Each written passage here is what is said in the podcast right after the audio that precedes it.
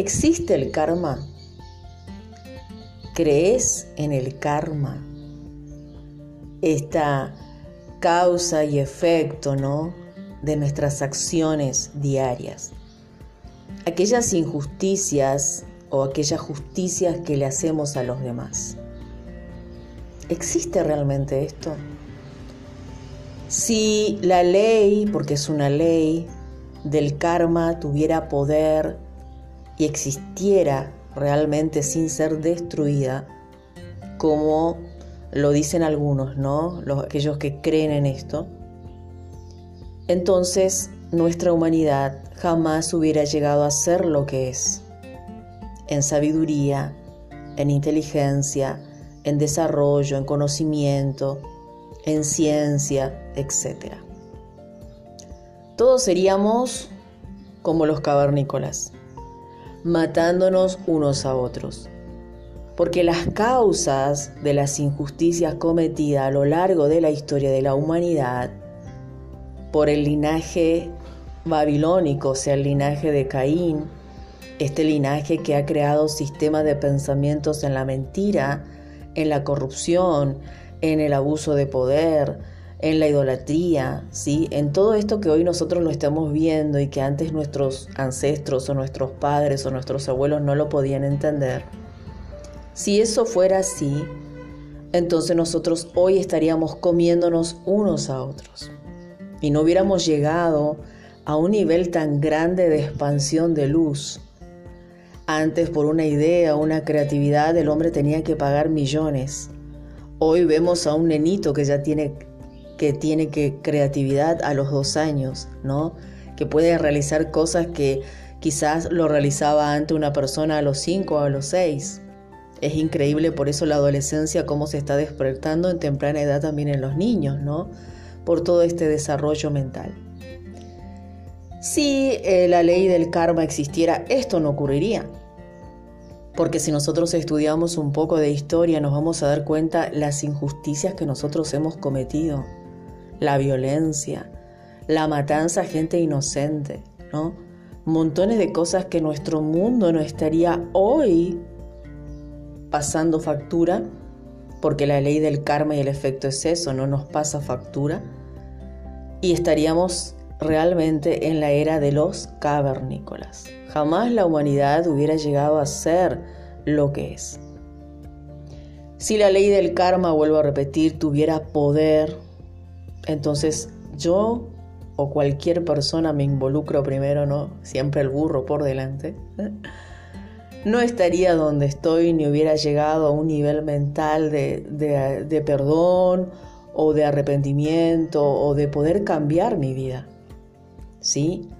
Porque estaría eh, remando contra la corriente, ¿no? Si fuera cierto la ley del karma, porque entonces, ¿de qué te sirve buscar ser buena persona o de qué te sirve pensar bien si igualmente vas a terminar pagando lo que hiciste, ¿no? Esto de, de ojo por ojo y diente por diente, como dijo Moisés. Ana, ¿dónde querés llegar con todo esto? Esto fue así hasta que vino el Mesías, hasta que llegó Yeshua a la tierra. Aclaro que aquí en el podcast los fanáticos abstenerse. Yeshua para mí es el Hijo de Dios, es el Mesías, es aquel hombre justo y santo, la cual su propósito fue traer la verdad, una fe pura y real para toda la humanidad, la cual nos acerca a Dios y nos hace también tomar aquel sacrificio perfecto que el Señor del que creó los cielos y la tierra pagó por toda la humanidad. Esa sangre me libra a mí del karma. Entonces el karma existe. Ahora vamos a ver. Me libra a mí del ojo por ojo y diente por diente. Me libra a mí de las inmundicias, de lo que realmente nosotros como seres humanos nos merecemos.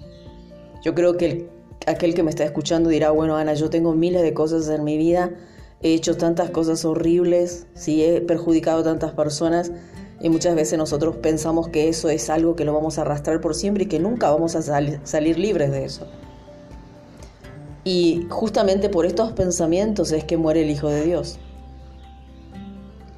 Porque para que el karma sea destruido, ¿sí? Se necesita esta información. Se necesita que el hombre entienda que llegará un día de un efecto. Y para aquellos que creen en el karma, sí hay un efecto. Porque no tienes nadie quien te proteja. Y aquí viene el mensaje de Jesús que le decía a los fariseos, si ustedes no creen que yo soy en tu pecado, o sea, mi sangre, mi carne, lo que será sacrificado en la cruz por ti, entonces tú vas a, morir en tu pecado. Aquí Jesús hablaba justamente del karma también. Hablaba de las consecuencias de no aceptar ese sacrificio.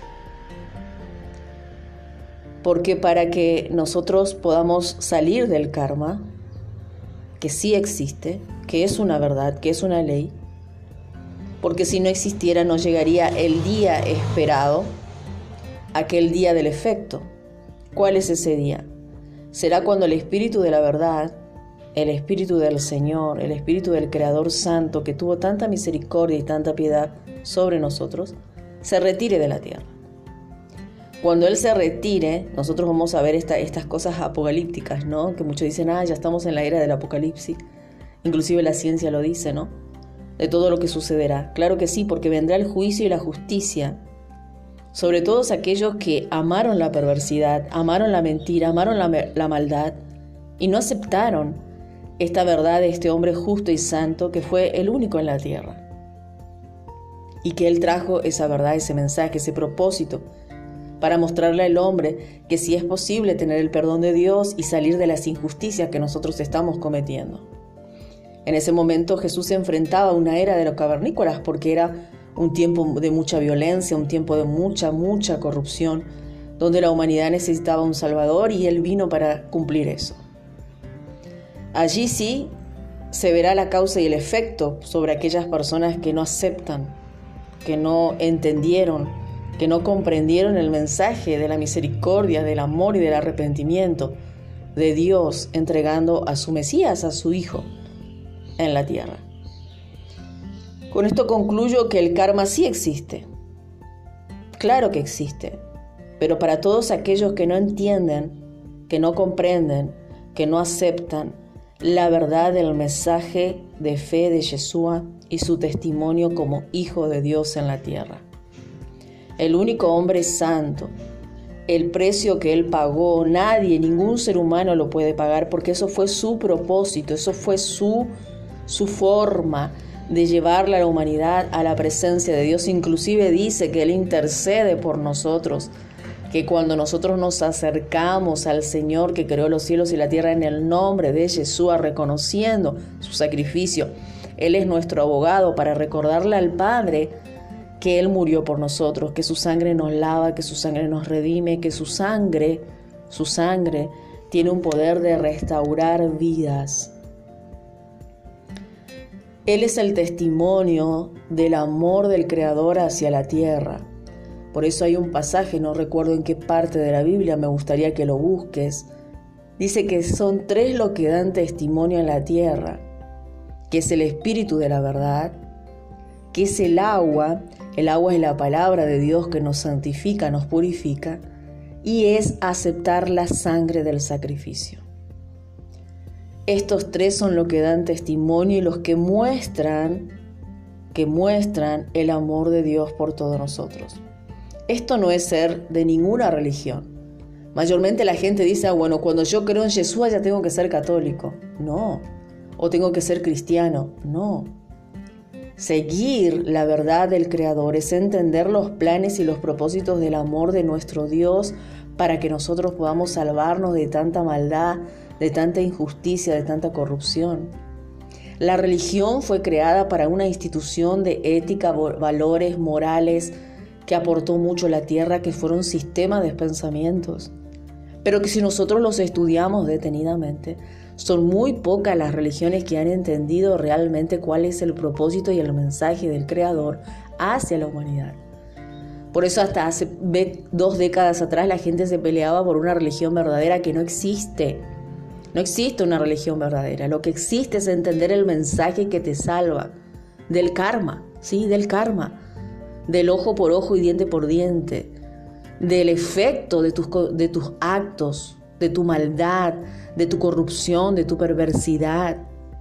Nosotros tenemos que entender eso y eso nos explica la palabra.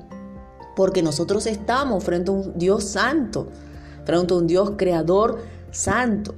Nunca vamos a llegar a esa santidad. Por eso a mí me revienta todas estas religiones que te dicen que tenés que ser perfecto. No te estoy diciendo que seas una persona hipócrita, pero tampoco vas a llegar a esa perfección absoluta. ¿Sí? Porque siempre delante de Dios vas a tener manchas y por eso dice que la palabra te tiene que lavar diariamente que diariamente tienes que estar buscando esta sangre, porque lo único que te limpia y te hace justo y perfecto delante del Señor es la sangre. Esa sangre del sacrificio perfecto. No tenés que ir a sacrificar dólares en un altar o millones. Lo que tienes que sacrificar es tu ego, es tu mentira, es tu maldad. Allí aceptando la verdad del Yeshua. Por eso te dejo este mensaje y te digo que sí existe el karma. Pero como dice este mensaje, para todos aquellos que no entendieron, que no comprendieron, para aquellos corazones religiosos, para aquellos corazones que no pueden llegar a la sana y pura verdad del Creador. Entonces sí, hay una causa y hay un efecto. Y esto lo vemos en el juicio, que no sé cuándo llegará, ¿no? Porque los fanáticos dicen, bueno, vamos a profetizar en el 2021, viene Jesús y nos vamos todo, ¿no? Y viene el juicio. Nadie sabe eso. Nadie sabe cuándo va a ser el fin del mundo. Nadie tiene esta información porque Jesús lo dice en su palabra. Dice, el único que sabe cuándo va a ser es mi Padre. Es el creador de los cielos y la tierra, no somos nosotros. Yo sé que este mensaje va a causar en muchos corazones repudio y en otros corazones se le va a abrir la mente y en otros corazones rechazo, pero poco me importa porque yo sé que la palabra me ampara, porque todo lo que te estoy diciendo está escrito en la palabra. Yo no fui doctrinada por ninguna institución religiosa ni quiero serlo, pero soy doctrinada por aquel que creó los cielos y la tierra y que me muestra esa verdad en mi corazón, porque te habla una persona pecadora una persona que ha causado daño a otras personas también, como vos lo estás haciendo quizás o como lo hiciste en tu vida. Y si yo creyera que el karma existiera, entonces yo no estaría en el lugar que estoy. No sería hoy la persona que soy y no, no seguiría creciendo en sabiduría y conocimiento como Dios me está amparando y limpiando cada día. Por lo tanto, te dejo este mensaje con autoridad y con poder porque soy avalada por el cielo a dejártelo. Nos encontramos en el próximo podcast.